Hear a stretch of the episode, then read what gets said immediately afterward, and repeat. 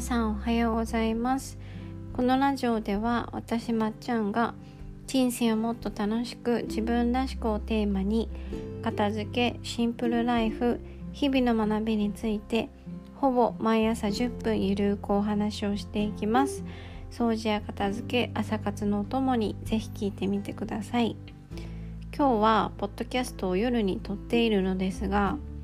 夜の10時にもかかわらず先ほどカヌレをね食べました。私とカヌレの出会いは実は覚えがないのですがもともとラム酒ラム酒味がすごい好きでカヌレってそのサイズ感とか食感味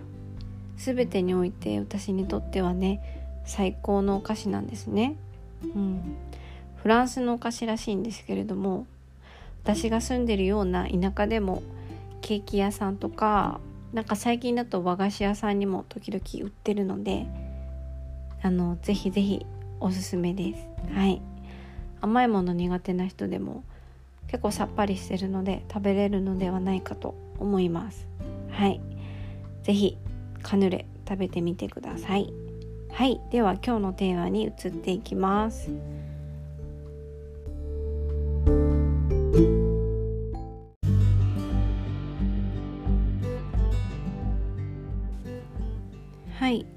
では今日のテーマなんですけれども今日は違うには違うなりの意味があるということについてお話をします。実は前回のポッドキャストであの言いたいことが全部伝えきれなかったので今日はその前回のポッドキャストの続きなんですね。なのでもし1個前のあのポッドキャストを聞いてない方がいたら是非前回のポッドキャストから聞いてみてください。はい。あの今日もね前回に引き続きあの雑草の研究者からの視点で書かれていた本で学んだことをお話しするんですけれども、まあ、その本の中でね普通について書かれていたんですけれどもあの人間はその複雑なこととかたくさんとかバラバラっていうのが苦手なの苦手だからこそ尺度長さとか重さとかそうカテゴリーとかそういうものを作ることで管理をしてきてだからこそ平均値っていうものが生まれて普通が生まれて生まれたっていうはい話でした。で、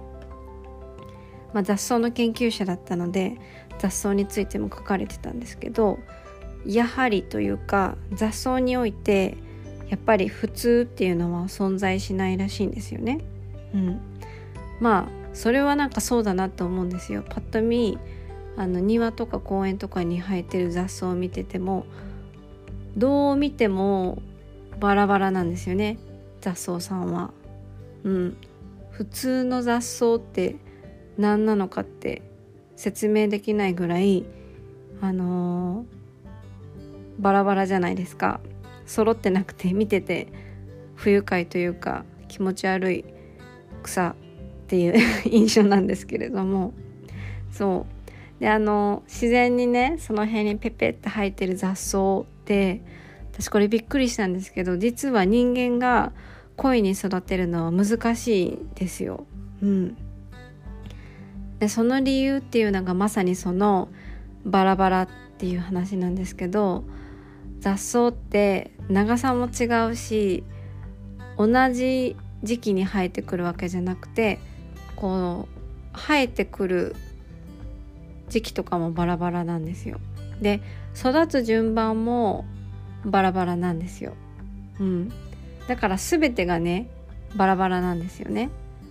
はい。だからあのこの時に水をあげればいいやとかあのこれぐらいのスペースがあれば大丈夫だとかこの時期に種を植えればいいんだっていうのが雑草にはね通用しないんですよ。だから雑草を人間があの育てるっていうのは難しいんです。あんなにね適当なところに生えてるからそれこそ観葉植物とかよりなんか一見簡単そうだなって私は思ってたんですけど難しいそうです。はい育てたことがある研究者の方がおっしゃってたのでこれは本当です。うん、で逆にその食物用に改良されたような例えばじゃがいもとかそういった食べるものとかお花ですよね改良されてこう同じ時期に綺麗に咲くようなお花とかはやっぱり管理がしやすいように調整されてるからこそ人間が育てることができるそうです。うん、人間が簡単に管理をしてあの上手に育てることができるそうなんですね。そうなぜなら同じ時期に種を植えて同じ時期に芽が出て同じ長さで育っていくからやっぱり管理っていう面ではあの楽なんだそうです。うん、ただそういったあの揃っているものバラバラじゃないものっていうのは一回病気になったりとか何か環境の変化があった時とかにあのやはり生き残れないそうなんですよ。うん、そうよくねありますよね病気が流行ってその時期のその食べ物例えばじゃがいもとかが取れなくなったとかお魚が取れなくなったとかよくテレビでニュースで見ますけれどもやっぱりそうやって管理されているものっていうのはそういった、ね、病気とか変化とかに弱いから、あのー、生き残るっていうのが難しいらしいんですね。そうだから雑草とかああいったバラバラのものだと病気とか流行ってもその病気から外れたもの、うん、外れ物っていうのがいわゆる生き残っていくらしいんですね。うん、でこの外れ物が生き残っていくっていうのはなんかなんとなく私もわかるんですよ。納得がいくんですけどそうだからこそ、まあ、生物は生き残るためにバラバラであろうとするんですよ。外れ物をわざわざ生み出し続けてるんです。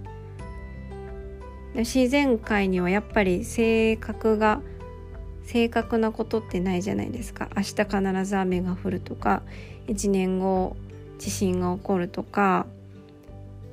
明日気温が何度になるとか正確に分かっていること答えが分かっていることって何一つないから未来が予想できないどうなるか分からないからこそやっぱり生物は生き残るために多様性を生み続けるんですね。うん、だからその生物学的面から見ても違うこと多様性っていうのにはちゃんと意味があるんですよ。だから違っているっていうのはその違っているっていう事実だけでその中にはあの優劣は存在しないんですよ。例えば雑草だったら長い雑草がいいとか短い雑草はダメとかそういう優劣じゃなくって長い雑草が生き残るかもしれないし逆に短い雑草が生き残るかもしれないしそれは誰にもわからないしそうそこには優劣は存在しないっていう話なんですね。だから人間が作り出された物差しとか尺度ももちろん大事だし管理ができるようになるにはそういったものも必要なんだけれどもやっぱりそこには優劣は絶対的には存在しなくって人間界においても絶対存在しなくって足が速い人と遅い人もどっちがいい悪いではなくてそれは単なる違いであるということだそうです。うんもちろんかけっことかねそういったもの足が速い人をあの称えるっていうことは大切なんですけれどもそうそれはそのジャンルで足が速い人が称えられるっていうだけでまた他のジャンルだと違った考え方もありますしやっぱりそこに優劣は存在しないですね。うん、だから私がこのラジオで片付けを通してとかで伝えたいことの中にやっぱりそのいつもラジオの冒頭で言ってるような人生をもっと楽しく自分らしくっていうこうちょっと大きなテーマがあるんですけれどもまさにそのなんかこう大勢とかいわゆる常識とか普通っていうものに対してねあの苦しめられてる人とかその普通にとらわれて自分が亡くなってしまっている人我慢をしている人なんかそういった人がいたらこの本の内容のことをねちょっと思い出してほしいです。世の中に普通は存在せずにそこには優劣も存在していないということ。ただそこには違いがあるだけ。そう。で人間とか生物っていうのは多様性であろうとする。ね。外れ者であろうとするっていうことです。はい。ね意外と結構人も深く関わってくると普通の人ってやっぱりいないですもんね。なんかいわゆるパッと見この人って普通の人かなって思ってでも関わっていくとやっぱりその 私が思ってたようなとか世の中で言うようななんか普通じゃない人ばっかりだなって思います。はい、私は対人のお仕事を今普段はしているので余計にそう思うんですけれどもあの、ね、年代に関係なくみんな変です。はい